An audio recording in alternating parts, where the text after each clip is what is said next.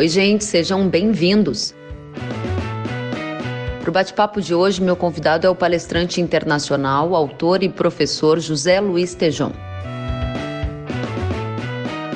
Tejon é reconhecido como um dos melhores palestrantes para o tema superação. É autor e coautor de mais de 30 livros. Ele sofreu queimaduras gravíssimas acidentalmente quando tinha 4 anos. Passou por centenas de cirurgias durante 12 anos. E na década de 70 começou a carreira no agronegócio. Eleito uma das 100 personalidades mais influentes do agro, Tejon explica qual o código da superação, especialmente para o atual momento de pandemia da Covid-19. O conteúdo desse podcast foi gravado no dia 8 de maio de 2020, em uma live transmitida via Instagram. Compartilhe o conteúdo pelas redes sociais e para outras atualizações siga arroba Kellen.severo no Instagram.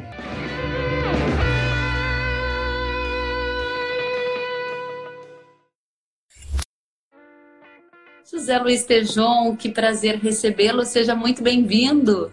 Prazer meu, Kelly, estar com você aí, essa, essa estrela do nosso agro, gaúcha, né? O que é Hoje, em sua homenagem, estou até tomando um chimarrão aqui, viu? É, eu estou precisando aprender a fazer. Você sabe da minha história, a minha estimada, maravilhosa mãe adotiva, que, a quem eu devo quase tudo, Dona Rosa Hoffman, uma gaúcha, né? nascida no Morro do Canastra, lá perto de Canela, na colônia dos alemães. Então eu recebi aí uma educação alemã gauchesca daquelas bravas, que você sabe como é que é. Sei bem, sei bem. Tem um pai e mãe gaúcho bravo. Mas o chimarrão ele nos conecta com a nossa origem, né? com a nossa essência, especialmente véspera aí de Dia das Mães, a gente vai acumulando mais meses longe das pessoas que a gente ama, né, Tejon? Então é sempre um jeito de conectar como o nosso papo hoje era superação e o poder do incômodo e como passar por esse momento de crise, desafio, eu resolvi trazer esse que é um símbolo para mim também de superação. Sabe que eu saí de casa muito nova e o chimarrão sempre era um vínculo que me dava energia para prosseguir. Isso é muito bacana. Conta pra gente, Tejon, tinha desde o início da sua trajetória como superante um símbolo, um algo que te dava força e te conectava com a sua essência ali? Olha, tem aqui uh, uma história de símbolo, né? Que é aqui a, a, a tal da batata, né? Hum. Uma coisa muito importante, Kelly, na superação é que a gente não consegue fazer sozinho. A gente tem que ter esta grande consciência, esta grande humildade. E não conseguimos sozinho. A liderança, eh, o líder que pega você, eh, seja no sentido global, seja no sentido de um país, seja no sentido de uma região, de uma empresa, ou na família. Né? No meu caso, eu tive esses dois líderes, meus pais adotivos, a Rosa, a uhum. Hoffman e um português de Trás-os-Montes, Antônio Alves. Eles foram os meus líderes. Então, quando você é pequeno, você é uma criança, você é totalmente dependente é, dessa mentoria. É essa mentoria que vai transformar você num problema grave como é esse que eu vivi em um uhum. ser humano viável. Então, eu devo isso à liderança. Depois que você fica grande, aí você já não pode começar a botar mais a culpa nos outros, porque você já pode escolher quem você elege para ser a pessoa que você vai olhar, admirar. Então, com o seu cérebrozinho já para mais de 16, 17, você pode escolher é, né, quem eu quem eu sigo. Nós seremos o resultado das pessoas que nós aprendermos a, a admirar e nos relacionar. Quem não conhece a história da, do Tejon, com quatro anos, que teve esse acidente grave, que resultou em queimaduras, que fez com que você passasse 12 anos por cirurgias plásticas e também em hospitais, você tem uma história muito bacana desse símbolo que estava aí na sua mão, a batata. E essa é uma grande lição que você aprendeu muito jovenzinho e que ajudou você na superação. Qual é a história das batatas? Essa, essa, esse símbolo aqui, que é um símbolo muito simples, ele, ele é um fundamento muito grande é, de, nas crises. Porque nas crises nós nos transformamos no foco das nossas atenções, onde você coloca o seu foco. Então, sou filho de mãe solteira, não é? Já foi um, um problema grave da minha mãe biológica, espanhola. Veio, fugiu lá da Espanha para não morrer, para que eu não morresse. Chegou grávida em Santos, os imigrantes vinham por Santos, e ela tentou cuidar de mim, não conseguia. Trabalhava como empregada doméstica e foi para. Os espanhóis naquela época entendiam que se eles fossem para a Argentina, eles teriam mais condição de vida lá do que no Brasil. A Argentina estava ótima naqueles anos 50, né?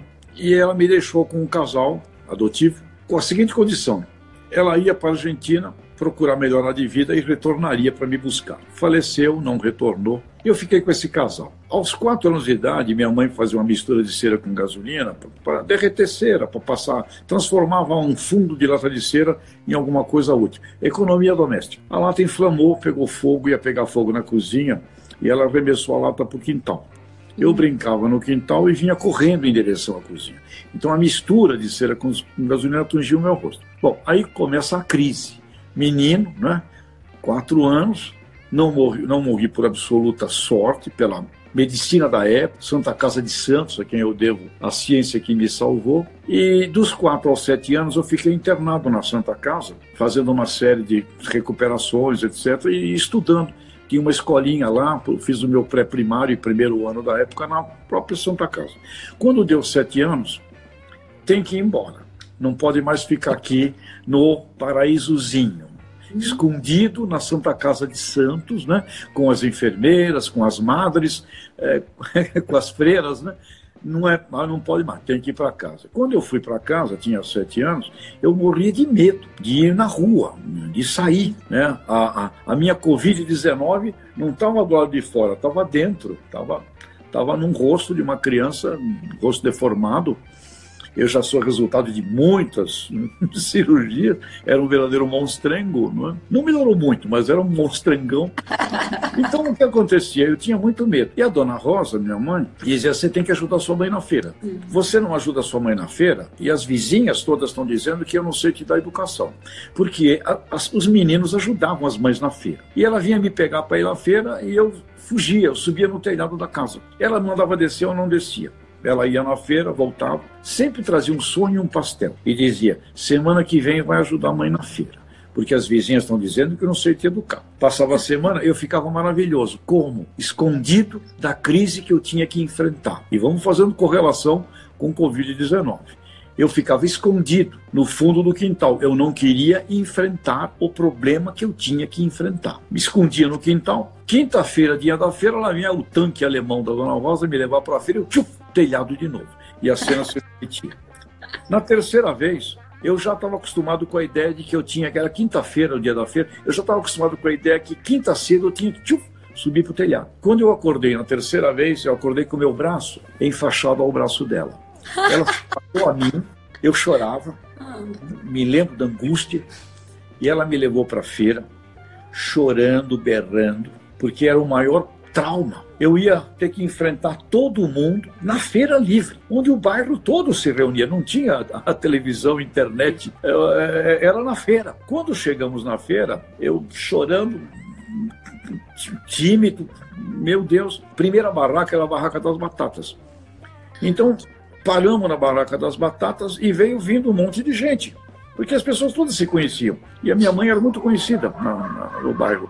Tinha uma lojinha. As pessoas vinham e ela falou assim para mim: Filho, presta atenção na batata. Pega uma a uma com a sua mão e não me tira atenção disso. E você imagina, a barraca o saco de batata, eu pegando uma a uma, e em volta da barraca um monte de gente né, para ver o ET, que era eu. E aí é comentários, burburinho, nossa, como ele ficou, meu Deus, e choravam algumas mulheres. Eu ia olhar para aquelas pessoas, dona Rosa, opa, você não está escolhendo direito a sua batata, pega uma a uma, não pode ter feridinha, pega uma a uma com a sua mão. Vem outra mãe menos é, evoluída e fala, filho, olha lá, quando eu, quando eu, eu falo para tu não mexer com fogo, olha como tu vai ficar. Você escuta aquilo, eu ia olhar para aquela coisa, aquela gente em volta, a maioria muito querida, muito mais aquele burburinho todo. E aí a mãe volta, presta atenção, agora pega a batata redondinha, pequenininha, para fazer no forno, como o alemão gosta. Ela me levou pela feira, prestando atenção na batata, no alho, na cebola, na laranja, sempre me fazendo o foco de escolher as frutas.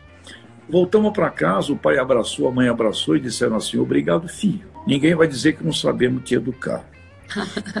Essa experiência depois, no, na feira seguinte, eu fui com ela por minha livre e espontânea vontade. Essa experiência, ela ficou gravada nos meus neurônios, Kelly, de uma maneira inconsciente, não consciente. E eu só fui ter consciência disto com 52 anos de idade. Onde?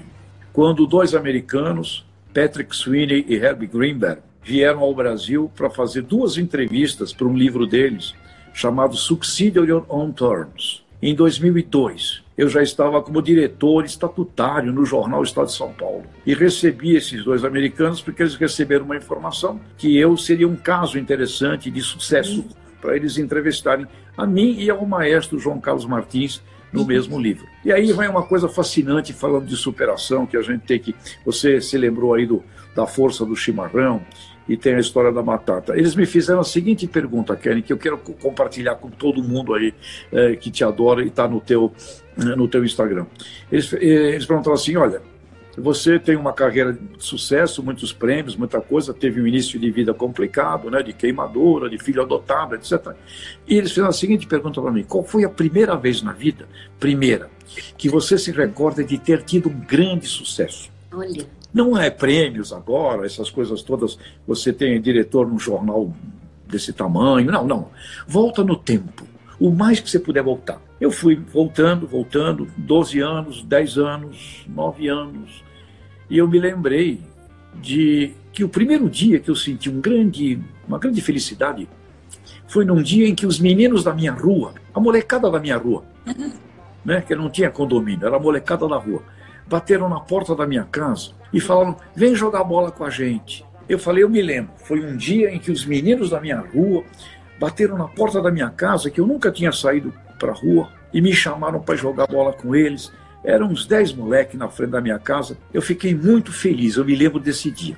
E aí vem a pergunta mágica que o Patrick Sweeney fez. Uhum. Para que isso acontecesse, alguma coisa aconteceu antes. Porque todo sucesso é resultado de um processo. Por que, que os meninos foram bater na porta da sua casa? E aí eu comecei a me esforçar e veio à minha mente, Kelly, o, a causa.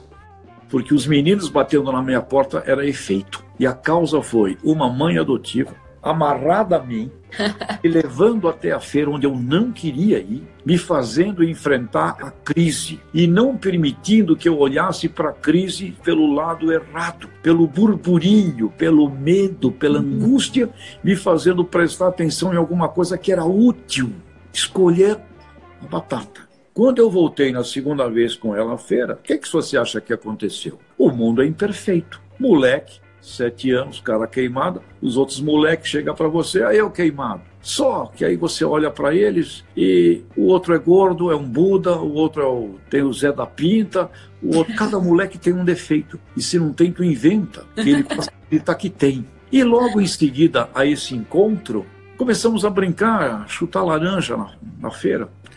E no dia seguinte à feira, os meninos foram na minha casa me chamar para fazer parte da turma. Ou seja, lição fundamental da superação. Se você não enfrentar o incômodo que tem que ser enfrentado, você não faz desse incômodo uma alavanca espetacular de sucesso na vida.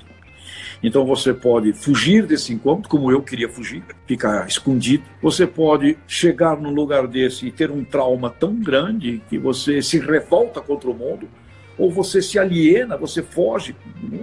Então, a crise, e vindo agora para o nosso mundo aqui da Covid-19, acho que a primeira pergunta que quero deixar aqui para você é: qual é a batata? O que é que nós temos que prestar atenção, seja a nível de país, seja a nível. Você é a maior jornalista desse mundo nosso e comentarista do mundo nosso do agro. Uhum. Qual é dentro do agro isso? Qual é dentro de uma empresa, qual é dentro de uma fazenda, qual é dentro do meu escritório, qual é dentro da minha família e mais, dentro de mim. Kelly, eu fui movido com o foco de prestar atenção no que tinha que ser feito. E quando errava, e a gente vai errar, eu retornava, eu pegava de novo, porque dentro de mim, essa mãe adotiva, Dona Rosa, que era semi-analfabeta, não sabia nem escrever, ela instalou nos meus neurônios o poder do foco. Então, crise é poder de foco. Agora, sorte. Eu tive uma líder, mãe adotiva, e um líder, pai adotivo. Não fossem eles, eu acho que jamais teria conseguido chegar onde foi. E isso aconteceu comigo com criança. Kelly, então vamos deixar até aqui uma provocação para todo mundo. Uhum. Nós temos hoje crianças aqui, uh, jovens aqui, não estão indo nas escolas, estão ficando Sim. em casa, né? É, é, milhões pelo planeta Terra. O que você vai, o que você diz para essas crianças agora que estão aí do lado, como você é, é, instala o poder do foco no que tem que ser feito e a coragem vai determinar se você vai ter na vida, quando eles tiverem seus 20, 25 aninhos de idade, se você vai ter na vida ali um guerreiro ou se você vai ter na vida ali uma vítima. Esta é. crise, Kelly, por um lado, ruim, tem seres humanos morrendo, temos que sempre ter aqui um luto é, por isto. Porém, nesta crise, nós podemos forjar e formar seres humanos muito fortes, porque o planeta Terra é um planeta imperfeito, as suas imperfeições geram incômodos e os incômodos podem ser muito úteis para o desenvolvimento da própria ciência, da própria humanidade, da própria administração, da própria vida, ou então os incômodos que sempre existirão, eles podem simplesmente aniquilar, aniquilar uma vida. Eu já ouvi várias vezes você contar a história das batatas e assim como criança, eu sempre peço de novo, de novo e de novo, porque é uma história que me emociona e também porque ela ela ecoa em uma crença muito forte minha, que é a crença do foco. É, eu tenho uma amiga muito querida que lá no começo da carreira ela usava uma frase que dizia assim, Bruna Brás, é o nome dela, onde você foca, expande. E eu levo isso para minha vida sempre. Seja quando eu tenho um objetivo e eu começo a me distrair com ruídos, eu me retorno e penso onde você foca, expande. Foco é o primeiro ensinamento que você traz para a gente sobre o código da superação nesse momento de crise, dada a sua história pessoal.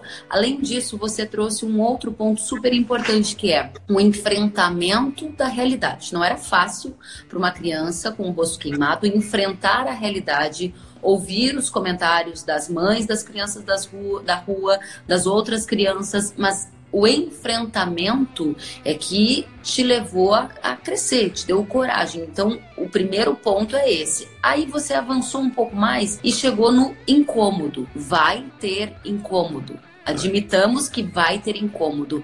Como usar este incômodo a nosso favor? Porque várias vezes ou a gente não quer aceitar a realidade, a gente nega que ela seja aquela realidade, ou a gente se propõe aí, mas a primeira coisa que deu errado a gente já desviou, não era para mim, vou continuar lá fazendo o que eu fazia. Como a lidar com o poder do incômodo e seguir adiante, mesmo com todas as dificuldades que estão aí. É preciso ter fundamento número um, que você citou, é o enfrentamento, o enfrentamento da vida. Porque viver no planeta Terra é um incômodo.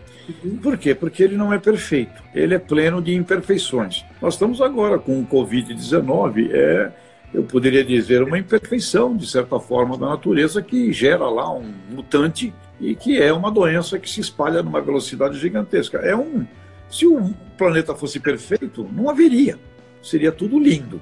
Aliás, se o planeta fosse perfeito, não existiria nem agronegócio. Para quê? Tudo daria, é, seria um paraíso onde tudo brotaria.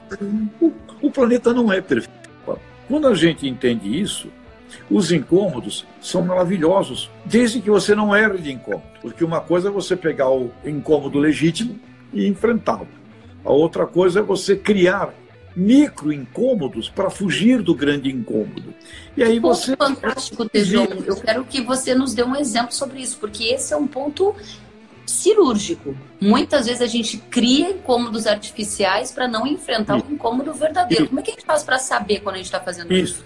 Criamos incômodos paralelos, imaginários, e passamos a ver fantasmas.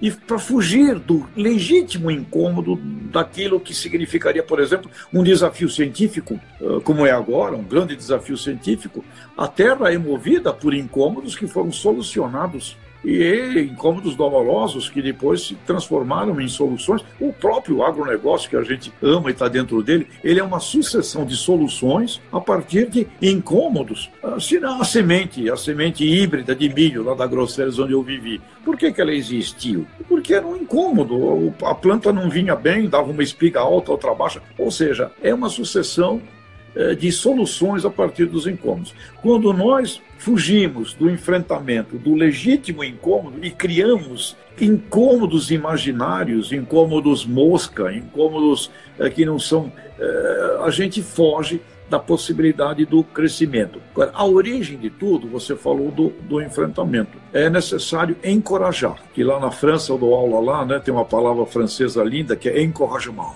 encorajamento. Viver na terra ambiente imperfeito, você precisa desenvolver coragem, porque você não vai encontrar as coisas perfeitas. E onde que a gente. É, isso é muito interessante. Eu lembro que estive com o Tejon. Tejon é um dos meus mentores, né? Especialmente ali no ano de 2013, onde eu precisei também superar uma grande perda. Perdi uma prima, irmã na tragédia da Boate Kiss e fui justamente trabalhar com o Tejon nos livros dele, que falavam justamente sobre superação. Para mim, aquela foi uma forma de lidar com aquela dor. E você falava muito sobre a busca de um sentido. Essa coragem, ela nasce, ela tem força, ela progride e prospera quando a gente acha um sentido. Como encontrar esse sentido, Tejon? Um sentido, um propósito pelo qual vale a pena viver e morrer. Esse sentido, esse propósito pode ser sintrópico, criador, seres humanos que dão a vida pela evolução da humanidade. Esse sentido, esse propósito pode ser também errado, pode ser entrópico, pessoas que matam e morrem por causas eh, de destruição.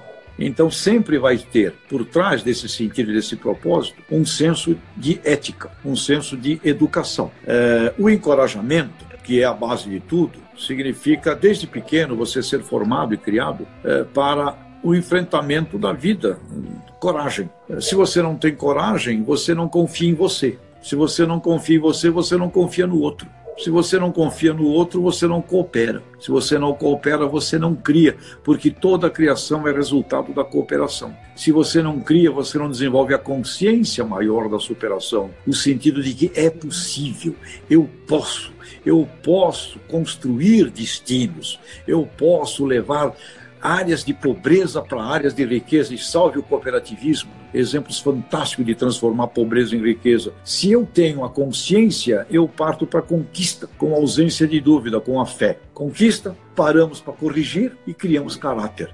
Então, este, este sistema, ele é um sistema que nasce com a coragem. Coragem para enfrentamento do mundo. E aí, Kellen, é, você vê empresas que são mais resilientes, que elas se preparam para o inexorável. Por exemplo, eu sei que vai ter crise.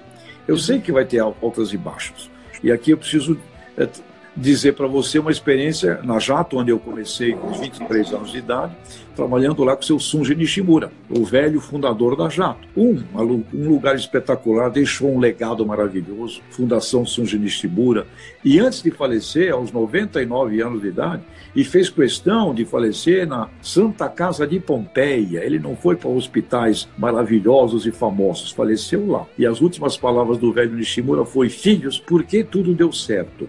E quando trabalhava com ele, ele não tinha dúvida nenhuma de crises fazem parte da vida. Quando está alto, se prepara para baixa. Quando está baixa, se prepara para alto. Então, quando você tem esta consciência é, da incerteza, esta consciência da, da, da, é, da imperfeição dos sistemas, você se prepara, quando estar bem, para o momento em que, inevitavelmente, vai vir uma dificuldade. E é na dificuldade e é na hora da baixa que jato cresce. Ou seja, a consciência, o encorajamento para a vida real. Isto exige, Kellen, exige que a gente tenha um, uma, uma, uma, cabeça muito boa no sentido de educar as crianças. As crianças têm que ser educadas para a vida no planeta Terra. Existe o bem, existe o mal, eles têm que ser apresentados ao bem, apresentados ao mal, apresentados aquilo que é o ético sintrópico da evolução humana e compreender que viver na Terra é uma luta. Mas eu só queria deixar mais uma coisa aqui. Nós estamos aqui no encontro da Bela e a Fera. Você é a Bela, eu sou a Fera, né? E uma coisa, Kelly, é tem problema uma criança que tem o rosto deformado, que é feia, mas eu tenho certeza que uma pessoa linda, ela também tem gigantescos problemas de superação. Uhum. Uhum. Porque a beleza, a beleza também atrai um monte de coisas. Portanto, a superação é algo que está presente na nossa vida, seja você quem for. Uma belíssima mulher como você, eu imagino. Né? Existem superações porque o belo também atrai olhares vampirescos e a gente tem que estar preparado para isso. E o feio é mais fácil. Agora, uma curiosidade. Curiosidade, hum. Kelly. Quando você falou da minha experiência toda, moleque, muito bullying ah, imagina, eu sou um expert em bullying, né? Tanto é que hoje bullying para mim não está nem aí, não é bullying. Mas eu, eu me lembro, é, quando eu me ligava nisso, é, menino, queimado e tal, aquela coisa churrasco, aí aquela coisa cara feia, né? E eu observava o seguinte, Kelly, quem mexia comigo não eram pessoas bonitas. Engraçado. Quem fazia bullying comigo em função da, da deformidade do meu rosto eram pessoas nada consideradas num padrão estético bonitos. Uhum. Curioso, né? Fica aqui uma curiosidade. Interessante. É, o foco da atenção voltava-se para você e deixava-se de estar eventualmente neles, né? Não por beleza externa, mas eventualmente por alguma dificuldade que eles próprios talvez tivessem. Isso é, um, é algo muito interessante para a gente prestar atenção nesse mundo das distrações, né? Às vezes o foco está na distração e a gente deixa de perceber o que é o mais importante. Tejão, eu quero te dizer que centenas de pessoas estão aqui elogiando, muitos dizendo que esse seu depoimento, a sua fala, a sua experiência já melhorou o astral de muita gente. Então, a nossa tarefa também já está cumprida, porque eu tenho observado que nesse ambiente de transformação que a gente está vivendo com a Covid-19, de alteração na realidade de todos no planeta, tem mexido muito com as emoções das pessoas e sentimentos como medo, ansiedade, pavor. O que vai acontecer se eu perder meu emprego? O que vai acontecer se eu não tiver mais como vender o meu leite? O que vai acontecer se a minha empresa quebrar? O que vai acontecer se eu não conseguir colocar a comida na mesa da minha família. São muitos os desafios. E aí eu trago aqui uma frase de um dos seus livros que eu li, que diz assim: superar é transformar. E ao superar o problema, não somos mais os mesmos de antes.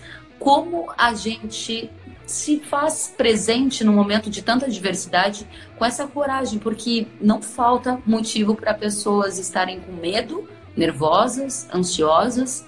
Como que a gente faz, hein, Tejão?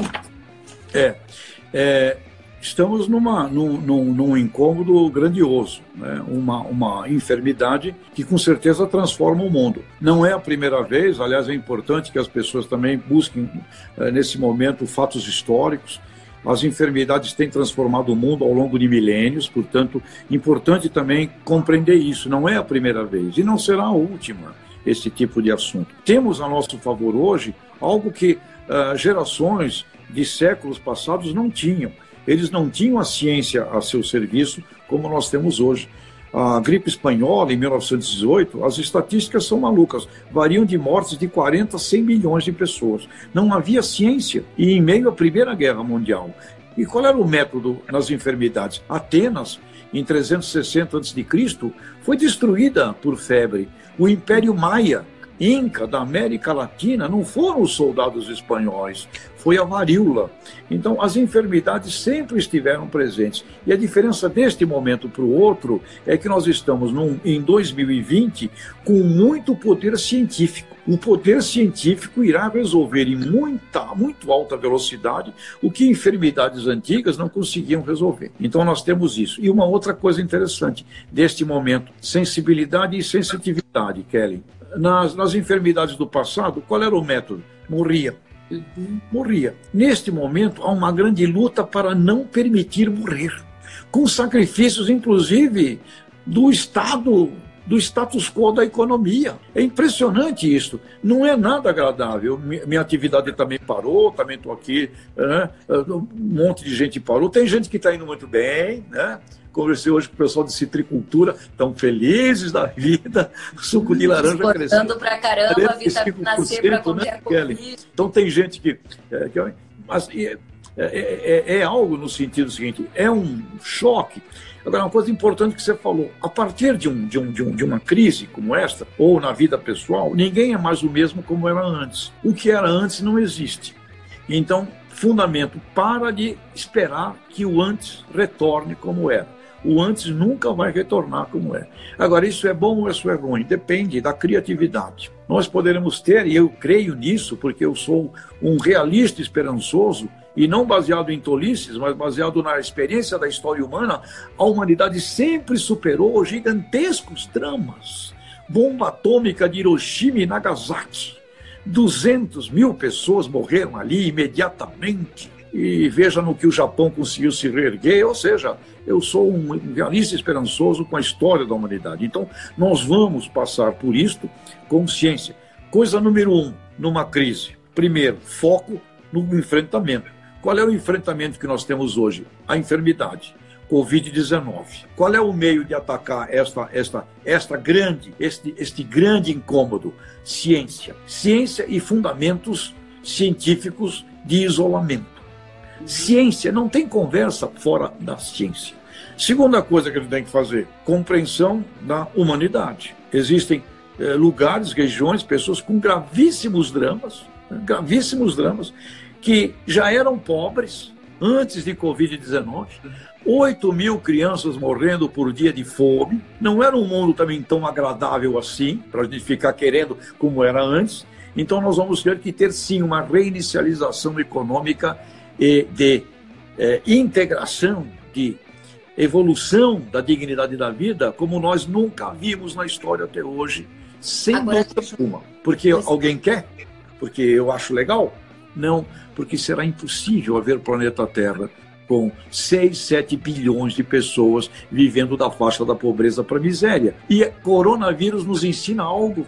Uma tribo em Botsuana, se comer comida que não presta, pode pegar uma infecção e espalhar para o planeta todo e atingir o mais rico do mundo que mora em Nova York. Então a consciência planetária por mais briga que vai ter a curto prazo, eu contra aquele, essas coisas todas, elas vão, elas vão criar ainda um brutal incômodo estratégico, geopolítico e de confusão. Porém, sem dúvida alguma, em um, dois, três, quatro anos, nós vamos ver uma orquestração planetária, na minha forma de ver, superior e evolutiva àquilo que a gente tinha até então, o contexto da humanidade. E a superação, o que é a superação? Fundamento de Makiguchi, pedagogo japonês. Superação é o que você faz com a sua própria vida, da circunstância que você tem, fazendo com ela criação de valor. E o que é valor para Makiguchi? O fazer o bem, fazer o belo, é necessário a estética, e fazer o útil, o benefício. Então, superação é onde quer que você esteja, você não ter medo do mundo, e ali, com aquilo que você tem na mão, pode ser um sapo, pode ser uma batata, uma mãe conseguiu fazer uh, um foco que determinou, e eu sou uma testemunha viva disso, determinou no meu inconsciente onde quer que eu fosse. Ok, tem problema, tem bullying, tem coisa, tem dificuldade, era pobre, colégio público, onde quer que fosse, onde eu tenho que olhar, onde eu tenho que olhar, eu tenho que olhar naquilo que, que tem que ser feito. E uma outra coisa vital na, na, na, na, na crise, eu sou o resultado de para quem eu olho. Outro aprendizado, Elinho, vital. Onde quer que você esteja. Tem desgraça, tem problema, tem gente desanimada, tem gente que tá, se entrega, mas onde quer que você esteja, em qualquer lugar deste planeta, você vai encontrar gente que, mediante a dificuldade, ela cresce. Presta atenção nesses. Segue esses porque o futuro tem um monte de incertezas. Mas hoje, neste momento presente, eu posso decidir uma coisa: com quem eu vou ao futuro. Isto foi outro ensinamento, Kelly, que meu pai e minha mãe me deram quando eu era pequeno. Fantástico. Me ensinavam a olhar pessoas, me ensinavam a admirar as pessoas do meu bairro, as pessoas que eles admiravam, eles me obrigavam a ficar vendo. Eu não entendia bem, mas eles me obrigavam a ver aquela pessoa, falar com aquela pessoa. E também isso vai para o nosso inconsciente. Portanto, quando a gente chega numa experiência de superação, Kelly, tem que haver o Guerreiros Não Nascem Prontos. Quer dizer, eu sou resultado de educadores, eu sou resultado de pessoas que sempre me mostraram os caminhos. Agora, depois de adulto, eu começo a escolher, né? Eu já sou obrigado a ter o discernimento da escolha. Mas quando pequeno, que papel fundamental de papai, mamãe, tio, titia, avô, avó, vizinhos e nesse momento Covid-19, amigas e amigos que nos veem aqui. Muito cuidado, encorajem as crianças e façam desse momento é, que elas se transformem em seres humanos muito melhores que elas poderiam ser se não houvesse a crise. Portanto, é bom Kelly, o incômodo. Se fôssemos ter a utopia do paraíso, ah, que chato. Mas mesmo lá no paraíso, botaram lá uma cobra para ficar enrolando a Eva. Né? A Eva comeu da maçã. Aí Adão come aqui. Mesmo lá, né? ainda colocaram ali um treco de uma árvore do fruto proibido. Não precisava ter fruto proibido. Caramba, né? Mas você, a vida na Terra exige essa consciência. É luta, é coragem, é enfrentamento e é amor. E com relação ao amor, Kelly, outra coisa. É justamente aí que eu quero chegar com você, Tejon, porque a gente convidou muitos para estarem conosco e a gente está na companhia de centenas de pessoas. E nós convidamos a todos eles para falar sobre o código da superação. E eu sei que você já me deu uma dica nessa sua palavra.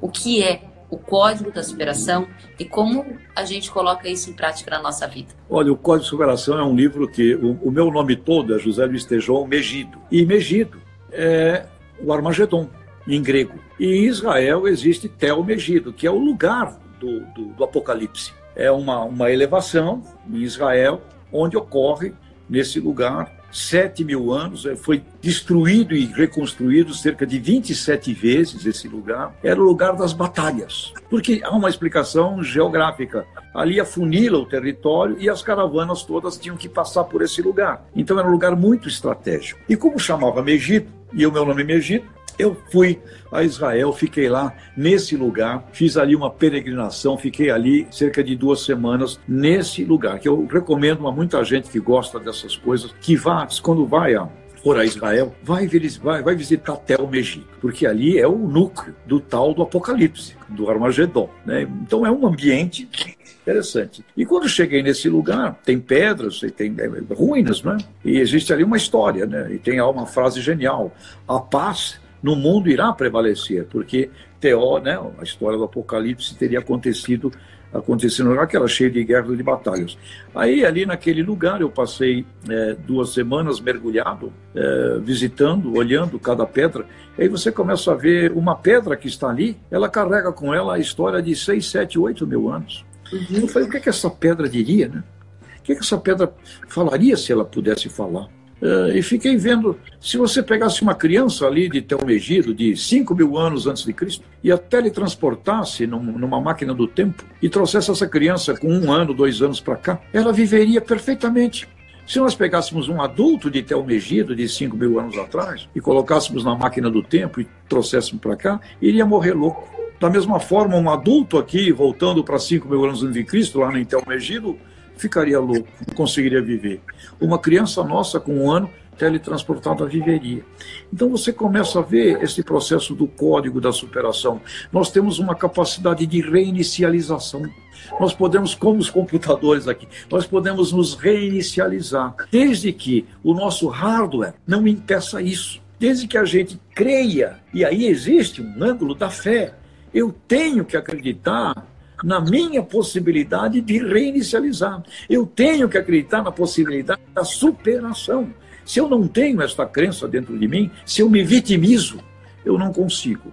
Então, fator do encorajamento, grande drama, que não permite às pessoas, aos países, irem. Vitimização. A vitimização é a coisa mais indigna que você pode fazer com uma pessoa e que você pode fazer com um país também, ou com uma atividade a vitimização. Olha lá, olha o que fizeram comigo, olha como eu faço, olha como eu sou contente, olha que não me deixam, não me deixam, não me deixam. Né? Se eu posso dar um exemplo aqui da fruticultura brasileira, da banana, produto maravilhoso, a banana brasileira é a mais gostosa do planeta. Não vendemos nada de banana para o mundo. Ah, por quê? Porque não dá, porque tem doença, porque tem não sei o quê, porque não tem o trenzinho. Ah, É possível, sim, você organizar para a gente vender aí 2, 3 bilhão de banana, de dólares. É, ou seja, quando você crê na, na, na, né, nessa, nessa fé, você movimenta o mundo, inclusive a sua vida. E presta atenção, todo mundo que está conosco aqui, observa na sua cidade, na sua região, onde você está. Tudo o que aconteceu de movimento ascensional, de progresso, de evolução foi feito por alguns seres humanos que se reuniram e acreditavam nessa possibilidade. Quando a gente viaja por esse Brasilzão, Kelly, cidades que não existiam há 30, 40, 50 anos atrás, que coisa espetacular. E não foi assim um, um movimento uh, uh, transcendental que fez isso. Foram pessoas com coragem que foram lá e pegaram algo que ninguém queria e transformaram isso em alguma coisa da riqueza. Então, o código da superação é uma grande capacidade de amor. Muito bom. Uma palavra simples, uma palavra que todo mundo fala. Agora, o que é esse amor para mim, Kelly? É a capacidade de você amar o imperfeito. Porque se você espera o perfeito para amar, você não está no planeta certo. Quando você ama a imperfeição, você vai à busca do quê? Do seu aperfeiçoamento. Eu amo a cidade que eu tá. O padre lá, o padre Amistade, lá em Nova Petrópolis né, sua, sua terra lá gaúcha. 1902, 1903, padre jesuíta. Ele amava ali, e ao amar ali, ele criou a, primeira cooperativa do Brasil, andando 60 mil quilômetros em lombo de burro, de, de cavalo. Ele não disse assim, eu, para ser feliz, vou sair daqui e vou para Londres. Eu quero ser feliz indo para Bruxelas. Não, eu estou em Nova Petrópolis, eu amo este lugar. E como eu amo este lugar, é aqui que eu vou aperfeiçoar este lugar. Dona Jo, fundadora da PAI, Associação de Pais e Amigos Excepcionais, uma criança excepcional. Eu me lembro, Kelly, nos anos 50, na minha rua tinha uns dois, três meninos é, excepcionais, era muito duro. A molecada chamava, xingava. Tinham famílias que diziam que aquilo ali nasceu porque era filho do demônio. E Dona Jo tem uma criança excepcional, o Zequinha. Você vai dizer, imperfeito excepcional, torto. E o que, que ela fez com essa criança imperfeita?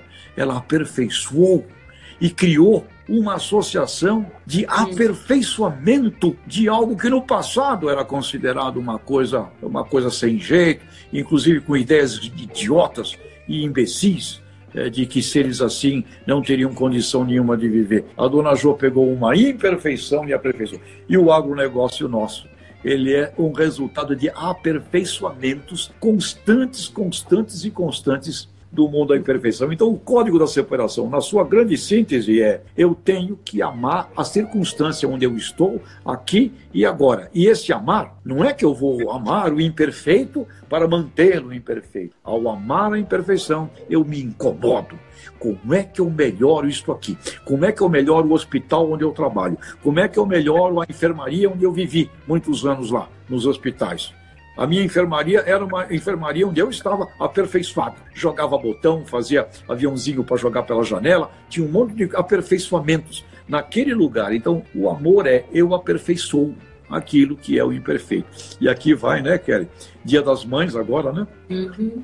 Meu Deus do céu, as mães é, são seres assim, né? É, eh, para mim, eu tive duas. Aqui não morreu para que eu me salvasse e vivesse, e aqui me deu a coragem, o foco, né? tudo da vida e valores, né? Então as mães que me pegou pelo braço e me levou onde eu não queria ir, uhum. mães são aperfeiçoadoras do caráter, alma. O pai também, mas a mãe, tá bom, meu pai.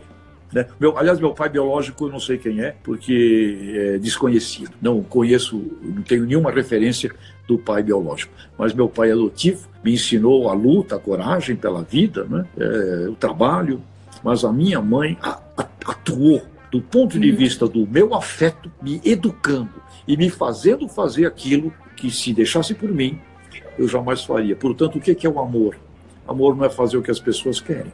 Amor é fazer com as pessoas aquilo que a gente tem que ser feito. E quem ama, aperfeiçoa. Que Agora, lindo, e, um, e, um, realmente... Né, e um casal você nunca vai ter o homem perfeito, a esposa perfeita, não existe. Eu tenho que entender que meu objetivo é trabalhar no aperfeiçoamento dessas, dessa relação. Portanto, o código da superação é a competência de compreender que amor não existe na Terra para amar o perfeito, porque o perfeito não existe. Isto é ilusão. A Covid-19 é uma imperfeição que, se nós olharmos para ela é, com esta coragem do enfrentamento, com a cooperação e com liderança, liderança que consiga botar foco, né, nós vamos fazer com que muitos seres humanos, muitos brasileiros saiam disto de uma maneira extraordinária, porque o Brasil tem um, uma oportunidade gigantesca no planeta, exatamente com o nosso agronegócio. Uma oportunidade maravilhosa no planeta Terra. Nós precisamos é, de, de o foco. Muito foco. bom, muito bom. Tejão, e aqui quero te agradecer demais. Eu realmente fico emocionada. Eu estou vendo aqui todos que estão nos assistindo parabenizando, dizendo que você melhorou a energia de muita gente, que colocou ânimo para ter enfrentamento da realidade, para ter foco naquilo que importa e para realizar um dia depois do outro.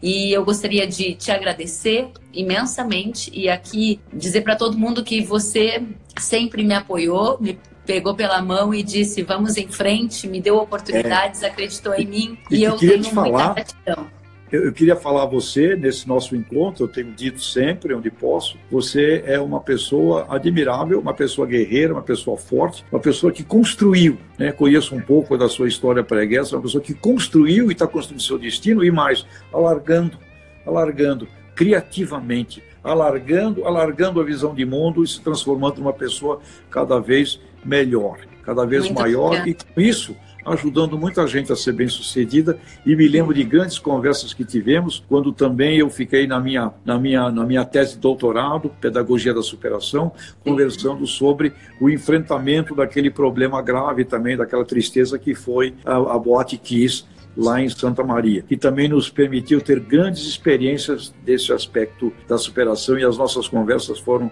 muito, muito ricas. Ellen, admiro... Muito obrigada, Tejon.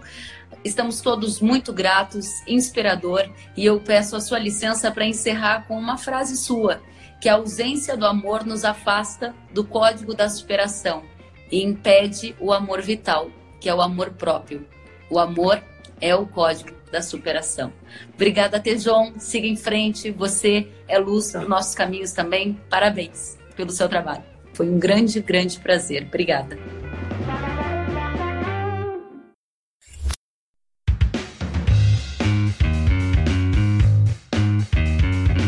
Que bom que você gostou da entrevista e ouviu todo o conteúdo. Se quiser acompanhar as atualizações, siga kellen.severo no Instagram.